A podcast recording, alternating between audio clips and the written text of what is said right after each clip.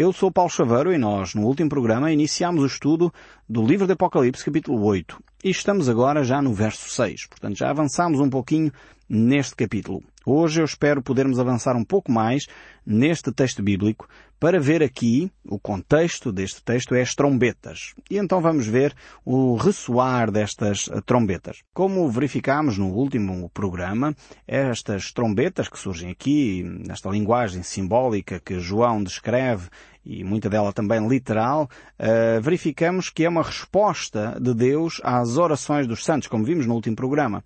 Após aquele período de meia hora de silêncio que ocorreu nos céus como sinal de reverência, sinal de respeito para com aquilo que se vai desencadear a seguir, então verificamos que estas trombetas vão ser uma resposta de Deus. No fundo, Deus vai responder àquelas uh, perguntas que muitas vezes nós fazemos difíceis, àquelas afirmações que nós fazemos. Porquê é que Deus não faz justiça aos inocentes? Porquê é que Deus uh, não termina com a corrupção? Muitas vezes nós fazemos essas perguntas.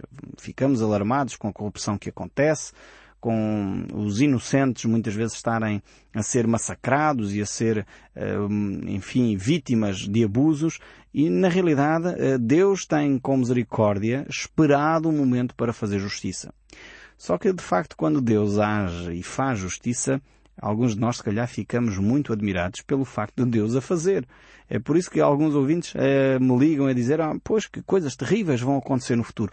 No fundo, o que Deus vai fazer é estabelecer a sua justiça. Vai travar eh, de uma vez por todas a maldade do homem, demonstrando que essa maldade tem eh, realmente eh, punição, tem realmente um castigo. Não é possível o homem continuar a maltratar inocentes, a fazer o que lhe bem apetece, quanto ao próximo, quanto à, à, natureza, há consequências sérias e severas sobre a humanidade por causa desse tipo de atitude.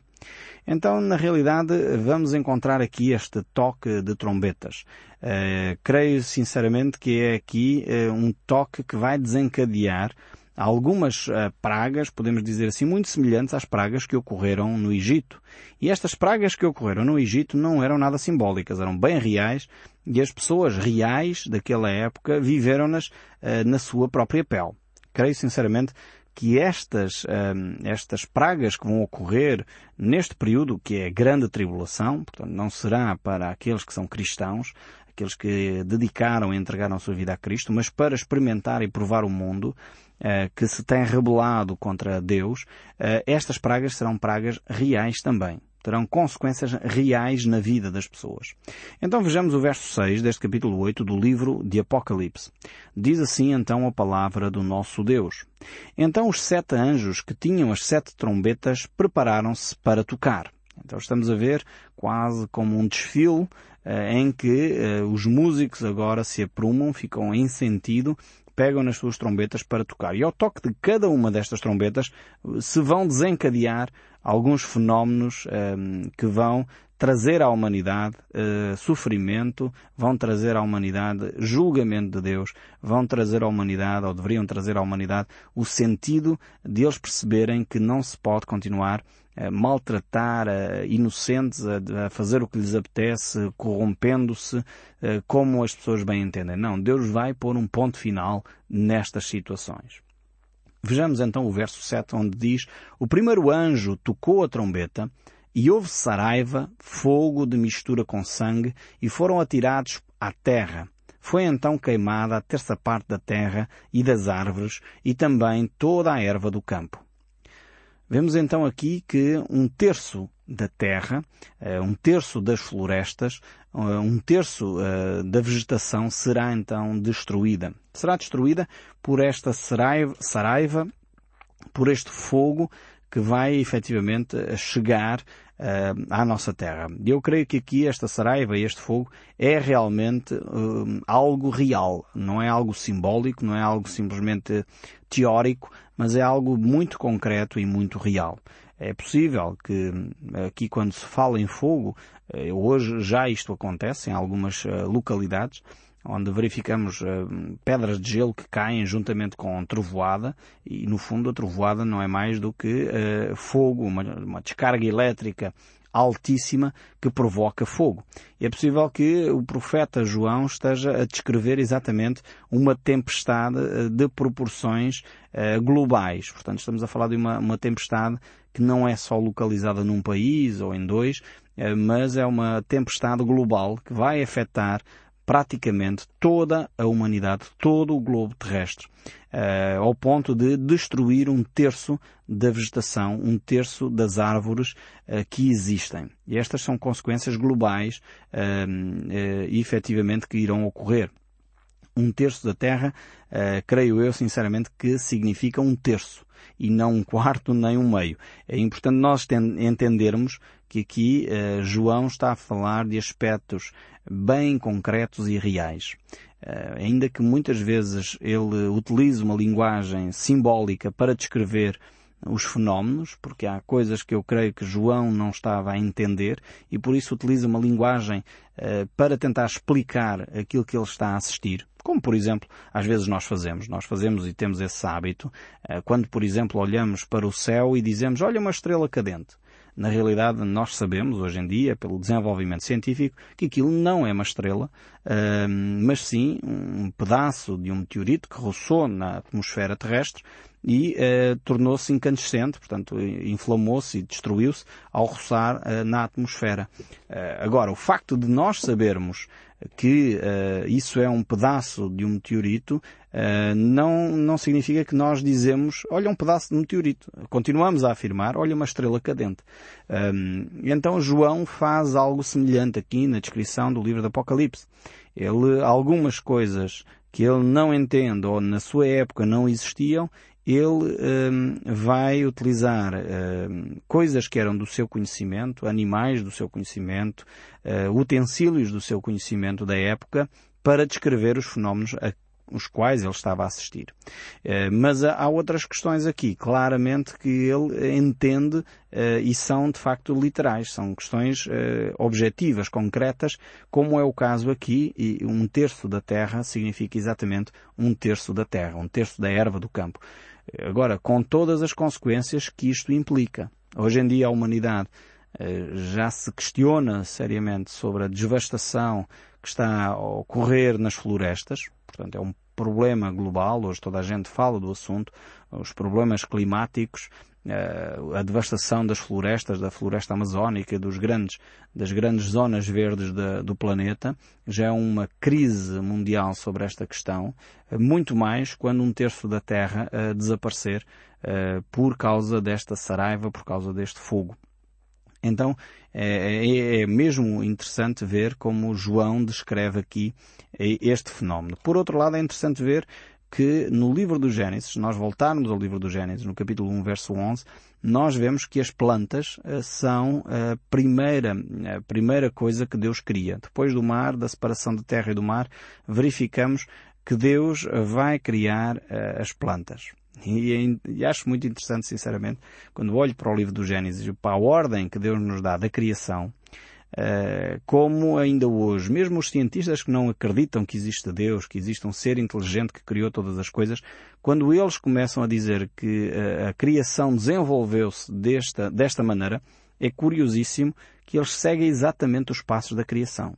Uh, primeiro uh, existem as águas, depois então existiu a terra firme, da terra firme surgiram primeiro as plantas, os seres mais simples e depois então uh, foram se desenvolvendo os animais, os pássaros, etc., por aí fora, e verificamos que Moisés, sem conhecimento científico, sem ter feito grandes pesquisas como os nossos cientistas hoje fazem com a tecnologia que têm desenvolvido, Moisés apresenta-nos a criação exatamente nesta sequência que a ciência eh, nos tem revelado.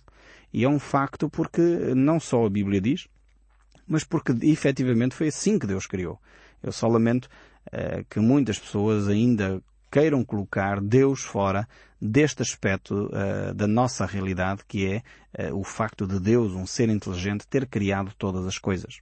Aqui no livro de Apocalipse voltamos a este aspecto, e enfim, fiz só aqui um curto desvio, para uh, mostrar que lá no livro do Gênesis Deus começou por criar, em primeiro lugar, as ervas do campo, criar as árvores frutíferas, e isso foi uma das primeiras obras da criação de Deus. E realmente Deus vai começar também estas sete trombetas vão se desencadear e em primeiro lugar atingem exatamente aquilo que foi a primeira, a primeira ação da criação da parte de Deus. E verificamos que esta, que esta, esta trombeta, sendo então feita, desencadeando então a saraiva, o fogo, eh, encontra um paralelo literal àquilo que aconteceu no Egito, eh, quando o povo de Israel foi liberto também das garras da escravidão. Isso encontramos relatado no livro do Êxodo, capítulo 9, versos 18 a 26, e, e realmente as semelhanças são tremendas. As semelhanças das pragas do Egito com as trombetas do julgamento de Deus uh, são uh, algo extraordinário. E eu creio que não é por acaso que nós encontramos no livro do Êxodo também estas pragas, que foram literais e não simbólicas. Eu não deixo de reforçar este aspecto, porque às vezes nós uh, olhamos para o livro de Apocalipse como sendo tudo um grande símbolo, mas estes grandes símbolos têm uma manifestação concreta na terra, no dia a dia, na matéria, nas pessoas, nas árvores. Eu creio que exatamente o que nós assistimos aqui não é uma, uma interpretação metafórica, alegórica ou uma, uma interpretação simbólica, mas uma interpretação concreta e real daquilo que ocorreu uh, no passado, como já acontecia, de facto, uh, ou aconteceu, aliás, quando o povo de Israel ia uh, a sair da terra do Egito, e nós podemos ver exatamente isso no livro do Êxodo, capítulo 9, verso 25, se você tiver a sua Bíblia aberta, poderíamos juntos ler esse texto quando diz porque toda a terra do Egito, a chuva de pedras feriu tudo quanto havia no campo, tanto homens como animais, feriu também a chuva de pedras toda a planta do campo e quebrou todas as árvores do campo. Vemos aqui como esta chuva de Saraiva, de pedras, uh, ocorreram no Egito de uma forma concreta e atingiu de uma forma real e concreta uh, o território do Egito. Uh, é interessante ver, mais uma vez, só, só algo muito, muito curioso, é que quando o povo de Israel estava no Egito, uh, esta praga, digamos assim, esta saraiva, esta chuva, esta tempestade, atingiu o povo do Egito, mas não atingiu o povo de Israel. E eu creio mais uma vez que aqui temos uma ilustração muito clara e concreta da proteção de Deus para com a sua igreja, para com o seu povo, eh, ainda que possamos ficar com dúvidas, será que a igreja vai estar neste período de tempo? Sinceramente creio que não, por todos os indícios que nós encontramos nas Escrituras, e mais este, inclusive do livro do Gênesis e do Êxodo, eh, que nos mostram claramente que o povo de Israel foi poupado, porque o julgamento não era sobre a nação de Israel era sobre a, nação do Egito, porque era a nação do Egito que estava a agir eh, praticando de facto atos criminosos para com os inocentes que trabalhavam e muitas vezes não tinham condições. Então, dessa forma, eh, o julgamento de Deus caiu sobre a nação do Egito e não sobre a nação de Israel. Assim como este período da grande tribulação não será um período para julgar a Igreja, porque a Igreja já estará nos céus com o Senhor, mas será um período que uh, Deus traz à, à, Terra, à, à humanidade, para que o homem se possa ainda arrepender e voltar para Deus. Como costumamos dizer, uh, muitas vezes as pessoas só se lembram de Deus uh, quando estão em aflição. Aí lembramos-nos de Deus, fazemos as nossas orações, tentamos pôr a nossa vida em ordem com Deus. E eu creio que este período que Deus vai trazer à Terra tem como objetivo, e nós já vimos isso nos capítulos anteriores, levar uma grande multidão a reconhecer o seu pecado e a voltar-se para Deus. Por isso, aqueles 144 mil que nós vimos, que serão testemunhas, depois mais para a frente, nos capítulos mais para a frente, nós iremos ver mais algumas testemunhas que irão estar na terra para anunciar a mensagem de Deus e o texto bíblico nos mostra, nos capítulos anteriores, nós vimos isso no capítulo 7, eh, que haverá uma grande multidão eh, que não se poderia enumerar, que provinha da, deste período da grande tribulação. Esses são aqueles que vão reconhecer a Cristo e se entregar nas suas mãos. Então, temos aqui esta primeira trombeta que toca. Depois veremos agora a segunda, verso 8 e 9 do livro do Apocalipse, capítulo 8. Diz assim, o segundo anjo tocou a trombeta e algo muito semelhante a uma grande montanha ardente em chamas foi atirado ao mar, cujo terça parte se tornou em sangue e morreu a terça parte da criação que tinha vida existente no mar, e foi destruída a terça parte das embarcações. Então temos aqui agora uma segunda trombeta que toca e verificamos que na primeira houve uma, uma parte da terra que foi realmente afetada pelo julgamento de Deus. Eh, como vemos eh, efetivamente em Gênesis capítulo 1, verso 9 e 10, eh, foi neste período, do, do, logo da criação, que houve a separação do mar e da terra. E surge nos primeiros dias da criação. E depois verificamos a erva do campo que foi atingida e agora verificamos no relato de João que ele nos descreve como o mar é atingido também. Os elementos essenciais, básicos, criados por Deus logo no início da criação, as primeiras coisas a serem criadas, são as primeiras coisas a serem também atingidas pelo julgamento de Deus. E verificamos aqui neste texto, não sei se reparou o pormenor, uh, de algo muito semelhante àquilo, mais uma vez, que ocorreu no Egito. Uh, um terço, uma terça parte da água se tornou em sangue. Uh, no Egito, mais uma vez, este fenómeno ocorreu também, quando Moisés estava lá eh, juntamente uh, com o povo de Israel e houve uma parte da água que se transformou em sangue. Isto pode ter alguns significados no sentido não só uh, da coloração da água, e alguns filmes têm explorado um pouco essa, essa ideia, mas também creio eu, sinceramente, que tem a ver com o facto da água se tornar imprópria. Ou seja, há morte nessa água. Ou seja, os peixes vão morrer, a vida eh, dentro dessa água vai morrer. Um terço, uma terça parte da água vai, se, vai deixar de ser potável, vai deixar de ser uh, útil. Uh, mesmo a água salgada que tem vida deixará de ter vida. E verificamos aqui que uh, isso ocorre porque há algo semelhante, diz aqui o apóstolo, semelhante a uma grande montanha ardente em chamas que é tirada, lançada no mar.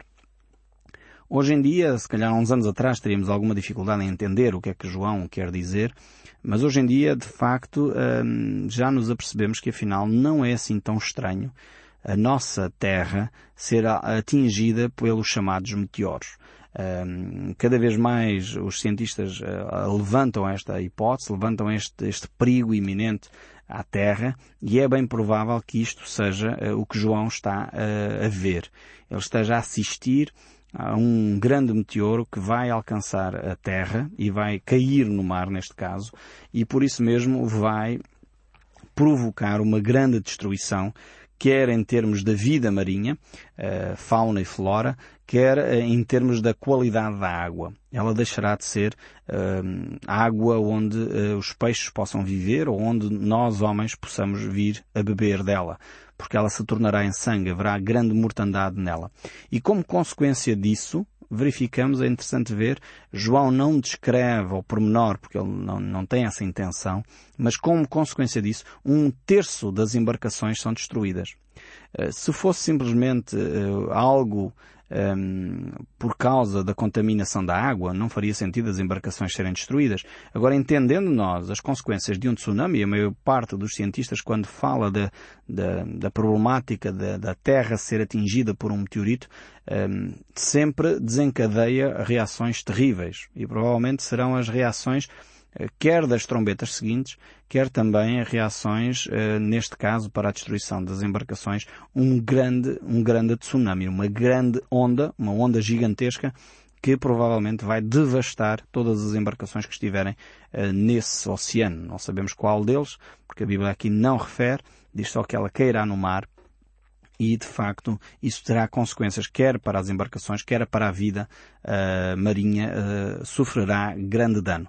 Vemos que isso é uma montanha em chamas e, de facto, se João não tendo outra forma para explicar o que significa o meteorito, e na realidade um meteorito é um, é um pedaço de rocha que ao entrar em contacto com a atmosfera uh, se incendeia, fica incandescente e quando embate contra a Terra provoca danos terríveis. E nós podemos ver esses danos acontecerem nos versos seguintes também. Vejamos agora o verso 10 e 11 do capítulo 8 do, do livro de Apocalipse. Diz assim, O terceiro anjo tocou a trombeta e caiu do céu sobre a terça parte dos rios e sobre as fontes de água uma grande estrela, ardendo como tocha. O nome da estrela é Absinto, e a terça parte das águas se tornaram em Absinto, e muitos dos homens morreram por causa dessas águas, porque se tornaram amargas. Verificamos aqui ainda pela descrição de João que continua a queda de, destes meteoritos uh, e efetivamente uh, vão tornar a água potável imprópria para consumo. Este absinto é, é amargo, uh, no fundo verificamos que isso provoca Uh, danos terríveis na, na, água potável e já hoje este é um problema sério para a humanidade. Hoje em dia há estudiosos em todo o mundo que se reúnem exatamente para avaliar os recursos hídricos do mundo, porque cresce que será um problema daqui a algum tempo. E a palavra de Deus nos mostra que vai ser um problema grave, essencialmente, quando esta trombeta tocar e, de facto, mais alguns meteoritos caírem sobre a água potável ou consequência dessa primeira queda, enfim, que, que João relata. Depois o verso 12 ainda diz, e o quarto anjo tocou a trombeta e foi ferida a terça parte do sol e da lua e das estrelas, para que a terça parte deles se escurecesse e na sua terça parte não brilhasse tanto o dia como também da noite. Eh, mais uma vez são consequências destes primeiros embates, destas primeiras trombetas que, que, tocaram e a maior parte dos cientistas, mais uma vez, ao descrever uma catástrofe destas, de um meteorito ao colidir com a Terra, a maioria deles são de acordo eh, eh, que iria provocar um levantamento de grandes poeiras e uh, o Sol seria impossível de, ver e o seu calor chegar à Terra, assim e consequentemente a Lua, como é óbvio. E verificamos que o próprio Senhor Jesus Cristo descreve este fenómeno. Ele diz em Mateus 24, 29, uh, logo em seguida à tribulação daqueles dias, o Sol se escurecerá, a Lua não dará a sua claridade, as estrelas cairão do firmamento e os poderes dos céus serão abalados. Vemos que Jesus relata exatamente este fenómeno. E segue ainda o capítulo 8, verso verso 13, dizendo, Então vi e ouvi uma águia que, voando por meio dos céus, dizia com grande voz, Ai, ai, ai dos que moram na terra, por causa das restantes vozes das trombetas das três anjos que ainda têm que tocar.